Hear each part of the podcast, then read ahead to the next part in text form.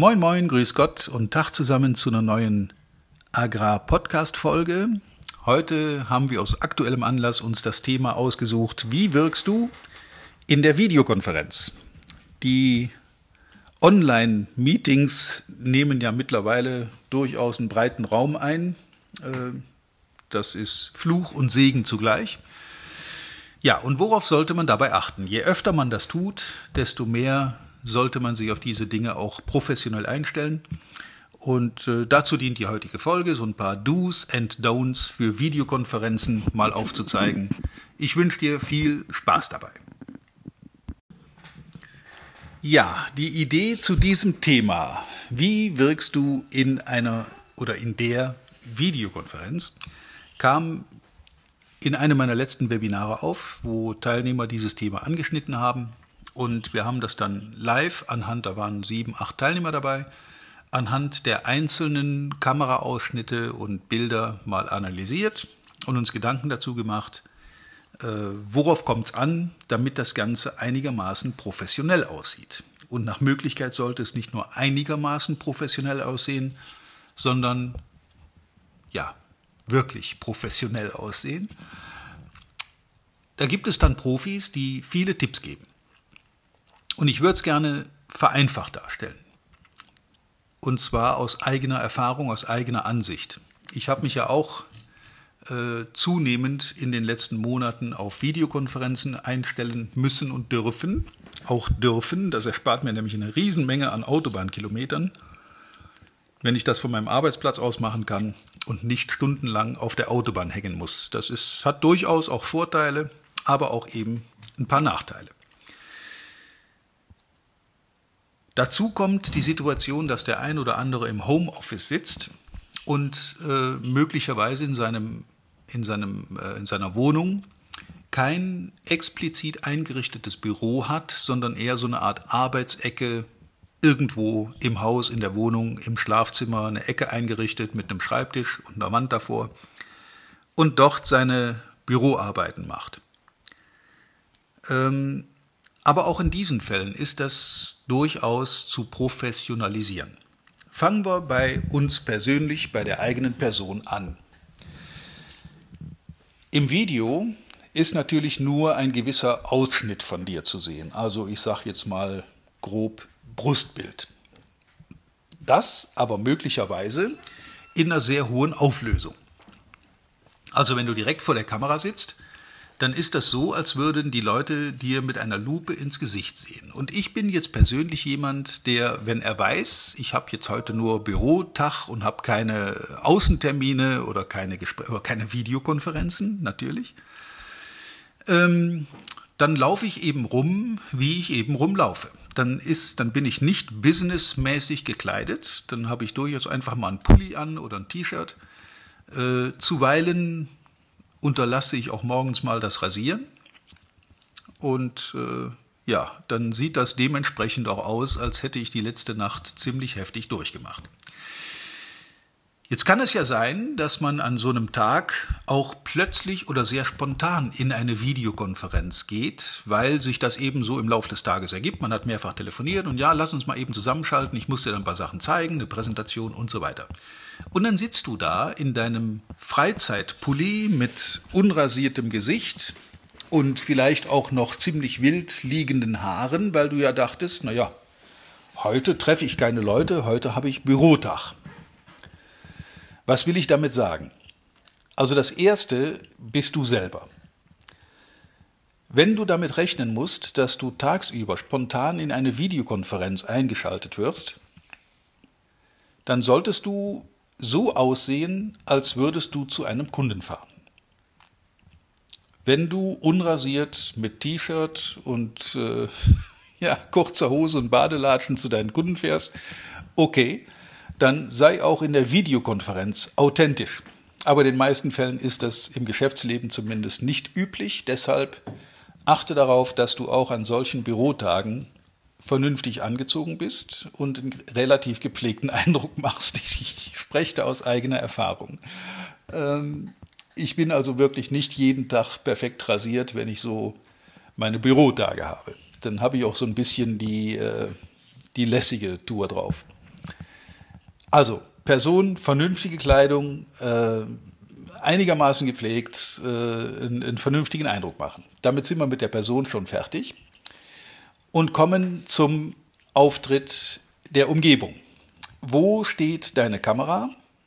Manchmal ist es ja so, dass man einfach sein Handy einschaltet und im Bild ist oder seinen Laptop aufklappt und da eine Kamera eingebaut ist und man ist online mit seinen anderen Teilnehmern. Viele haben keinen Blick dafür, was sich hinter ihnen abspielt, abspielt, was ja auch im Bild, im Video zu sehen ist. Also positioniere die Kamera möglichst so, dass hinter dir nicht eine, ein, ein großer Wäschekorb mit äh, ungewaschener Wäsche steht oder die, äh, die unordentlichste Ecke in, deinem, in deiner Wohnung genau mitten im Bild ist, äh, dass zum Beispiel auch deine Partner nicht durchs Bild laufen. Bei Kindern und Haustieren ist das manchmal noch zu verschmerzen, weil das, die leben halt auch da. Und gegen Kinder oder auch nette, hübsche Haustiere hat auch im Videobild nicht unbedingt sofort jemand was, wenn es auch nicht wirklich auf Anhieb den professionellsten Eindruck macht. Also, ähm, achte darauf, wenn du die Kamera einrichtest, dass du einen Hintergrund hast, der entweder einfarbig ist oder eine, eine, eine Hauswand darstellt. Da darf auch irgendwas zu sehen sein. Aber die Beobachtung zeigt und auch Erhebungen zeigen, dass alles, was außer dir im Bild noch zu sehen ist, die besondere Aufmerksamkeit und Neugier der anderen Teilnehmer weckt. Also hängt da zum Beispiel irgendein verfängliches Bild an der Wand, dann wird dieses Bild von den anderen eingehend studiert. Wenn du nicht willst, dass dieses Bild von anderen gesehen wird, weil es halt in deinem Schlafzimmer hängt, dann such einen anderen Kameraausschnitt oder häng dieses Bild ab. Kommen wir zur technischen Ausrüstung. Geeignet für solche Videokonferenzen sind natürlich Handys genauso gut wie Laptops. Wer das aber häufiger macht und regelmäßig macht, wie in meinem Fall, der sollte auf die technische Ausstattung so ein bisschen Wert legen. Dazu gehört aus meiner Sicht eine professionelle Webcam. Ähm, keine Sorge, das sind keine Investitionen, die in die Tausende gehen. Eine, eine gute Webcam mit einem Stativ, die man am äh, Laptop anschließen kann, ist immer besser als eine Laptop-Kamera. Der Ausschnitt ist besser wählbar, die Farbübertragung ist besser und äh, vor allen Dingen kann man die dann auch da stehen lassen, den Laptop ausstöpseln und einfach mitnehmen. Ich muss also nicht jedes Mal den Arbeitsplatz neu einrichten, sondern kann den so lassen, wie er ist. Bis zum nächsten Webinar.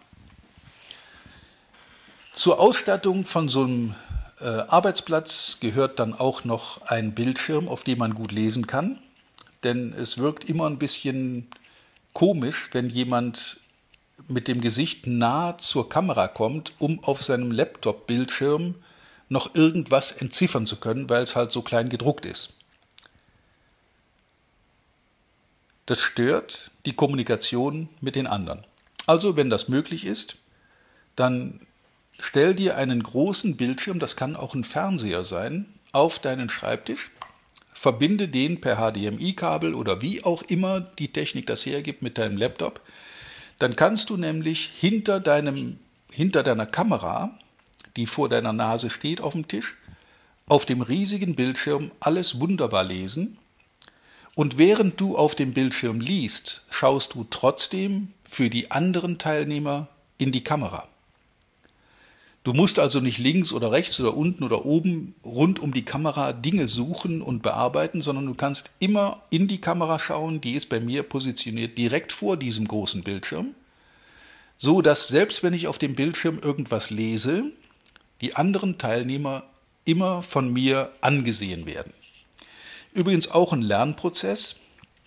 Bei vielen Handys ist äh, die Kamera am oberen Ende angebracht und wenn man sich jetzt selber im Handy ansieht, dann schaut man sich nicht ins Auge. Man muss sich also daran gewöhnen, in die Kamera zu sehen. Nur wenn ich in die Kamera schaue, die beim Handy zum Beispiel am oberen Geräterand angebracht ist, nur wenn ich da hinsehe, haben die anderen Teilnehmer den Eindruck, dass ich sie ansehe. Ansonsten gucke ich halt unter ihnen durch. Und die Leute ansehen, während du was sagst, ist immer hilfreich, weil sie sich damit wahrgenommen fühlen. Bleiben wir bei der technischen Ausstattung. Wir hatten gesagt Laptop, Bildschirm, Webcam, sofern nötig. Äh, vielleicht noch ein Zweitgerät, auf dem man äh, mit geteilten Bildschirmen irgendwelche Präsentationen zeigen kann. Und dann ist neben dem Hintergrund am Arbeitsplatz für so ein Webinar wichtig die Beleuchtung. Dazu gibt es sehr günstige Angebote aus äh, Fotostudios. Äh, das kann man als Komplettset kaufen. Ich habe das gemacht. Das sind vier solche Beleuchtungs-LEDs, die man äh, zum Beispiel aus einem Fotografenstudio kennt, die so ein warmes, weiches Licht machen, möglichst von allen Seiten, damit nicht nur dein, deine eine Seite beleuchtet ist und die andere im Schatten liegt, diese Beleuchtung sollte von oben und von der Seite platziert sein, damit dein Gesicht und dein Oberkörper entsprechend ausgeleuchtet sind und keine Schatten werfen. Wenn du auf deiner grünen Hintergrundwand irgendein Bild einspielen willst während der Videokonferenz, viele Anbieter wie Zoom zum Beispiel bieten diese Möglichkeit an, man kann da irgendein Foto einblenden, dann macht es natürlich Sinn, dass deine, dein Oberkörper deine Bekleidung nicht exakt den gleichen Farbton hat wie die Wand im Hintergrund. Denn dann hast du das Problem, dass dieses projizierte Foto auch auf deinem Oberkörper auftaucht und dann schwebt dein Kopf irgendwo im Raum ohne Unterkörper. Das mag mal lustig sein, aber es wirkt nicht professionell. Beleuchtung haben wir gesagt. Ton bei den meisten Kameras und bei den meisten Laptops ist eine sehr gute Toneinrichtung dabei. Ich persönlich mache das über den Fernsehbildschirm, weil da auch der Ton besser ist. Dann habe ich Stereoton und kann meine Teilnehmer besser sehen. Äh, wichtig ist auch der Kamerawinkel, der Bildausschnitt. Ich würde empfehlen, dass du mit deinem Kopf so im, im oberhalb der Mitte des gesamten Bildausschnittes bist, so dass man deinen Oberkörper noch sieht ähm, und dass du zentral im Bild bist. Das kannst du mit der Kamera sehr leicht einrichten, auch die, den, die Größe des Bildausschnittes, was ist im Hintergrund sichtbar.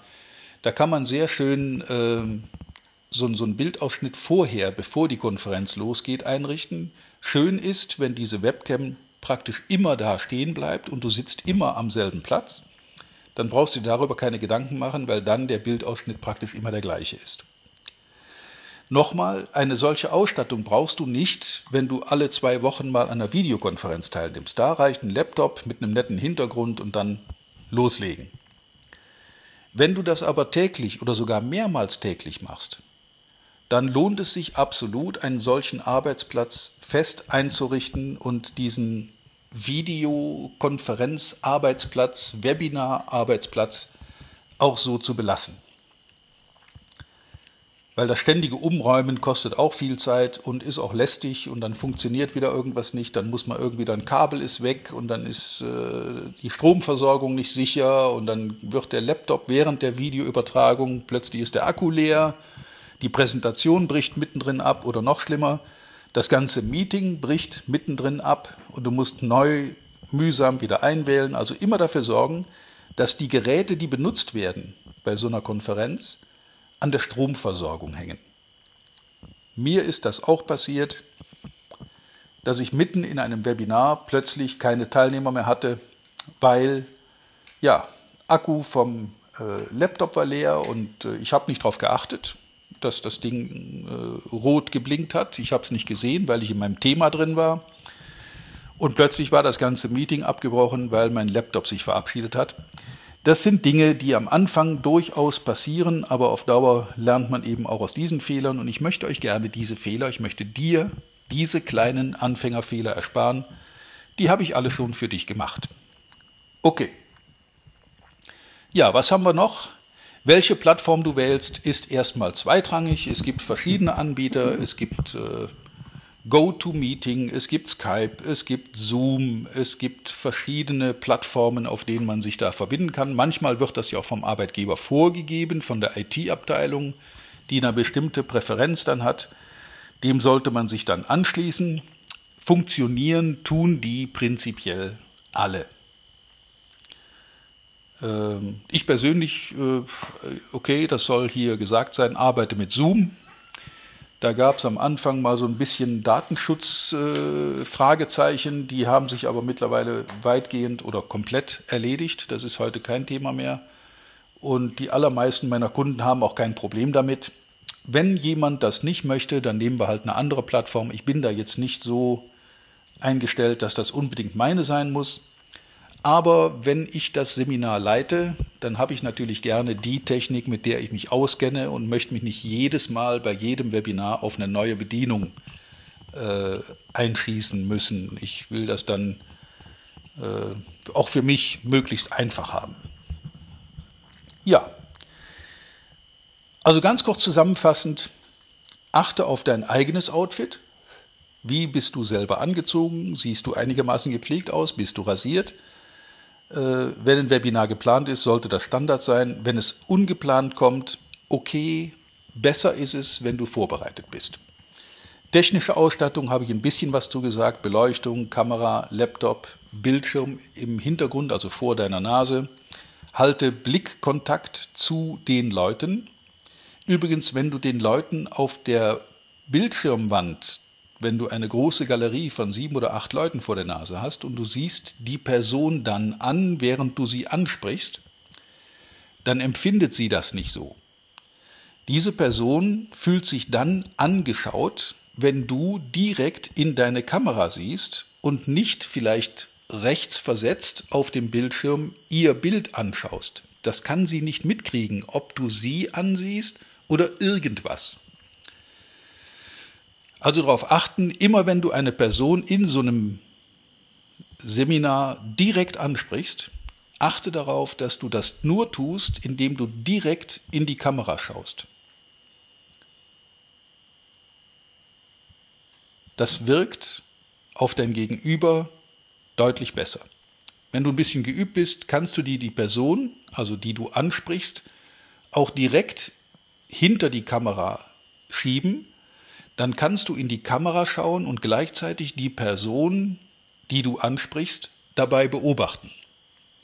Es ist immer blöd, wenn du dann mit der Kamera redest und so aus dem Blickwinkel äh, rechts außerhalb siehst du eine Reaktion dieser Person, kannst aber eigentlich nicht hinsehen, weil du sie ja angucken willst. Also auch das ist ein Lernprozess. Immer die Kamera anschauen, wenn du eine Person ansprichst.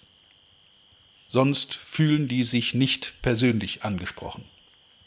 Ja, ich glaube, das ist so fürs erste Mal der, das sind die wichtigsten Basics, auf die man achten sollte, mit ein bisschen Do's and Don'ts und mit Fehlern, die ich auch selber gemacht habe, die ich mit mittlerweile äh, ja hoffentlich zum größten Teil ausgemerzt habe, aber ja, man lernt halt nie aus und es kommt immer wieder neue Sachen dazu.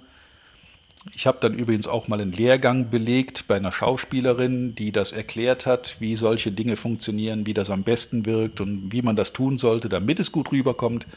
Auch das ist äh, durchaus eine lohnende Investition, wenn man das eben häufiger macht. Okay, das war jetzt mal die Sonderfolge, hätte ich fast gesagt, äh, Video-Webinare in Corona-Zeiten. Videokonferenzen, Do's and Don'ts. Ich wünsche dir viel Erfolg bei all deinen Videosessions, äh, viel Spaß dabei beim Nutzen der, des ein oder anderen Tipps und natürlich wie immer reiche Ernte. Bis zum nächsten Mal. Vielen Dank, dass du heute wieder dabei warst. Wir hoffen, du hattest genauso viel Spaß wie wir. Wenn dir gefallen hat, was du gerade gehört hast, dann war das erst der Anfang. Denn auf walter-peters.de-termin erhältst du kostenlos und unverbindlich ein Beratungsgespräch mit Walter. In diesem 30-minütigen, völlig kostenfreien Erstgespräch erarbeitet Walter mit dir einen Schritt-für-Schritt-Plan, den du direkt anwenden kannst. Du lernst zum Beispiel, wie du deinen Umsatz innerhalb weniger Wochen deutlich steigerst, wie du mehr Neukunden für dich gewinnst und deine Verkaufsgespräche erfolgreich abschließt. Da Walter immer nur eine begrenzte Zahl von Anfragen bearbeitet, arbeiten kann, warte nicht zu lange. Denn Fakt ist, wer weiterkommen will, braucht einen Experten. Walter hat mit über 40 Jahren im Vertrieb und 15 Jahren als Trainer schon zahlreichen erfolgreichen Unternehmen dabei geholfen, ihre Umsätze massiv zu steigern und Kundenverhandlungen deutlich zu vereinfachen. Wenn du also wissen willst, ob du für ein Erstgespräch in Frage kommst, geh auf walter-peters.de-termin und fülle das Formular aus. Bis zum nächsten Mal bei Erfolgreich im Agrarvertrieb, der Agrarpodcast. Wir wünschen dir reiche Ernte.